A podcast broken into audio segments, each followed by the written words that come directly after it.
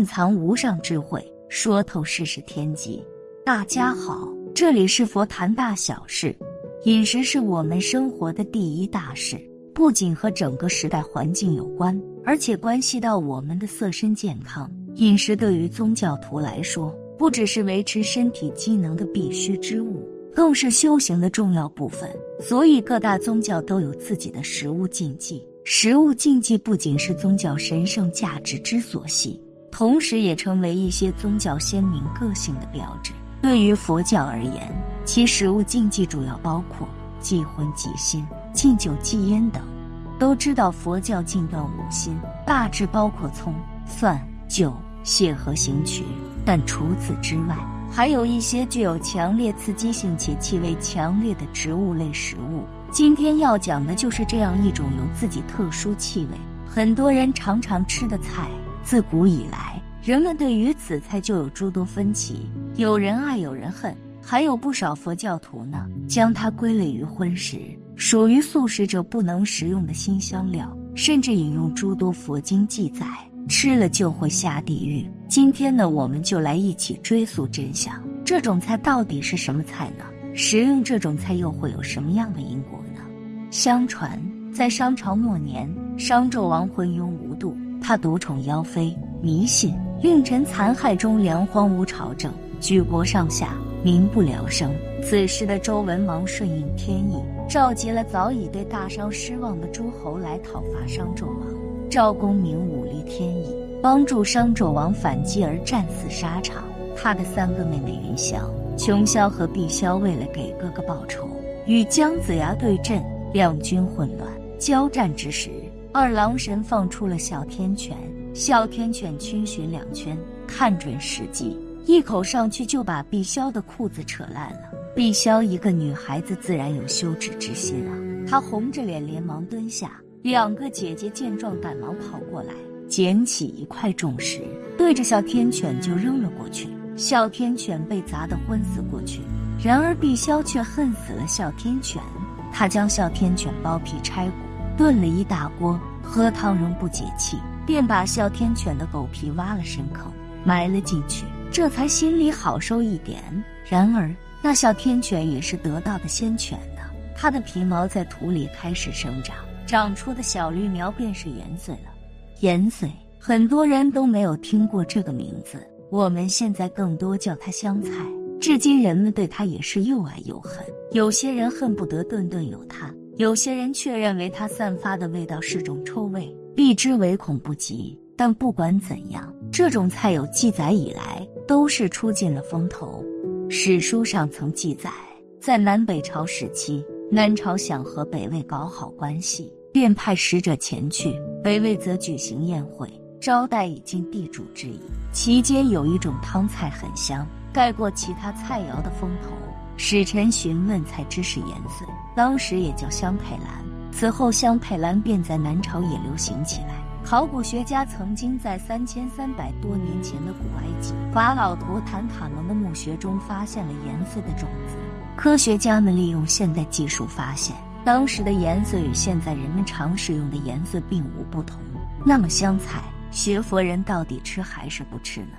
有人说了，香菜不属于五荤，不吃香菜根本没有根据。香菜就是佛学中的胡荽。之后。古希腊和古罗马人的一些拉丁文文献中佐证了盐碎的食用价值和药用价值。盐碎作为一种具有独特气息的香辛蔬菜，被希腊人放到料理中。他们用盐碎保存肉类。事实也证明，盐碎所散发的腥气中含有一定杀菌作用，能起到防腐的效果。古罗马人还将胡萝卜、土豆。洋葱等食物一同炖煮的汤里加入盐碎和香芹，在增添风味的同时，医治肠胃不适的病人或在寒冷季节来临之时，以香菜肉汤来预防生病。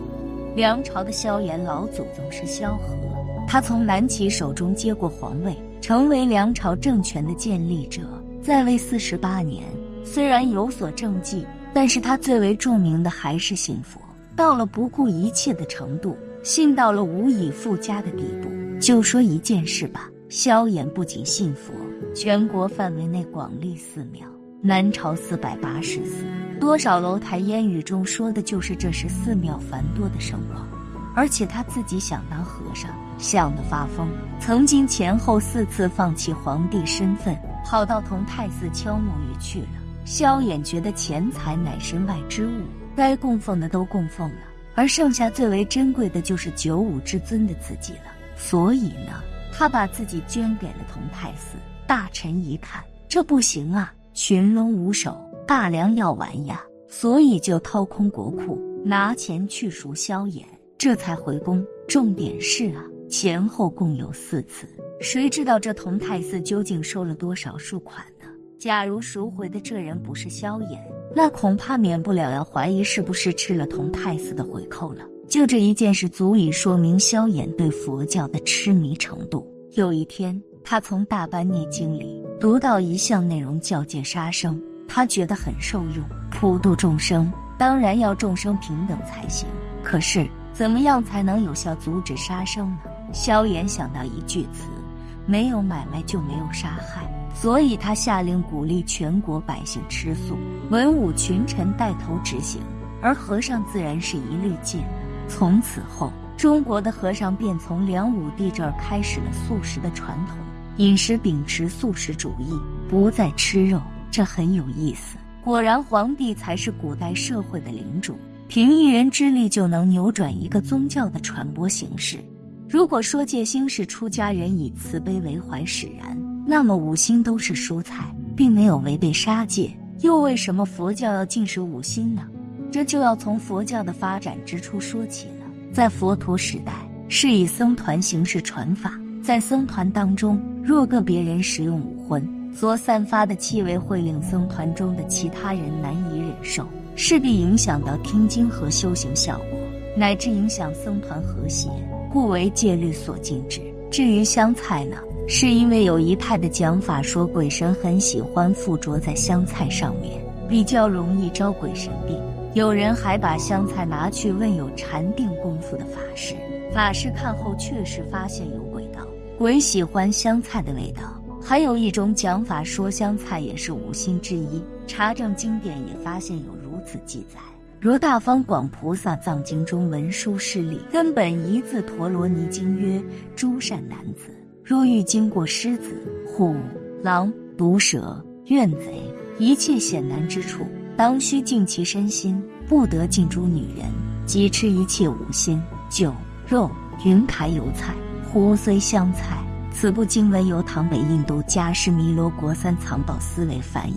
目前收录在《大正藏》第二史册，所以你吃香菜的话，鬼神就会干扰你，跟葱蒜韭菜一样。听到这里，你可能会问：那究竟能不能吃香菜呢？这主要看你修到什么阶段了。如果你不在乎，就算了；如果你很在乎，就不要吃了。如果你供养出家人，就不要供养香菜这类食物，因为这个本身是一种欲望。吃香菜是对于口味的执着，并不是一种营养。菜品加了香菜，味道就比较香一些，跟加蒜头一样。吃了蒜头，就感觉当时味道好一些，但你回头再来闻那个味道啊，简直让人受不了。盐碎在佛道两家都不是蔬菜品类，《华严经》曾说：“食此菜者，生生之处，不睹诸佛被人增及。”意思是吃了盐碎的人。一生也看不见佛，与佛无缘，还会遭到他人的憎恶。由此可见，在佛教中，食用盐碎可谓是罪孽深重。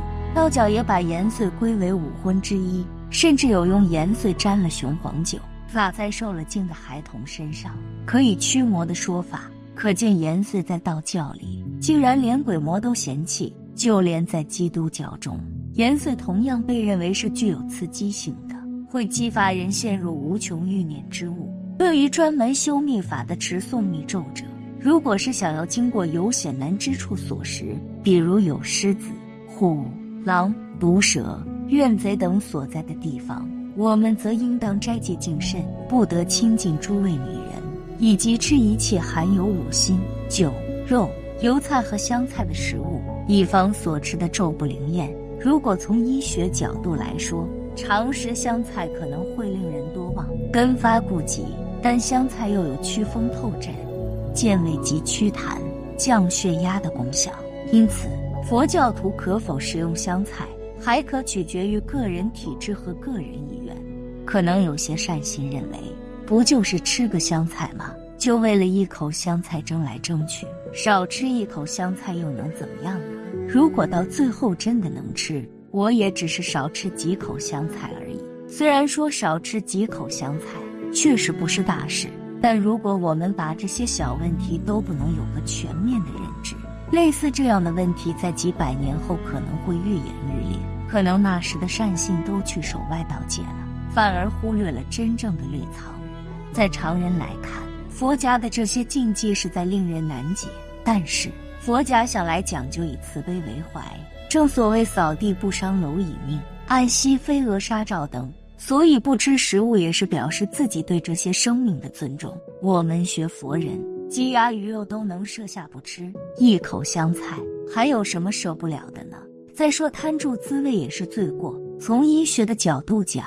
吃香菜能损人精神，令人多忘，一点也不宜修行人使用。从历史的长河来看，佛教给我们留下了很多智慧财富，包括这些饮食方面的智慧，我们有必要了解、学习。像食物的药性、补泻、经络等等，还有一些地域的饮食特色，古人一代代传下来，都有一定的道理。再次建议各位信众少吃香菜。勿因贪食造下口业。本期视频就到这里，感谢您的观看，愿您六时吉祥，法喜充满。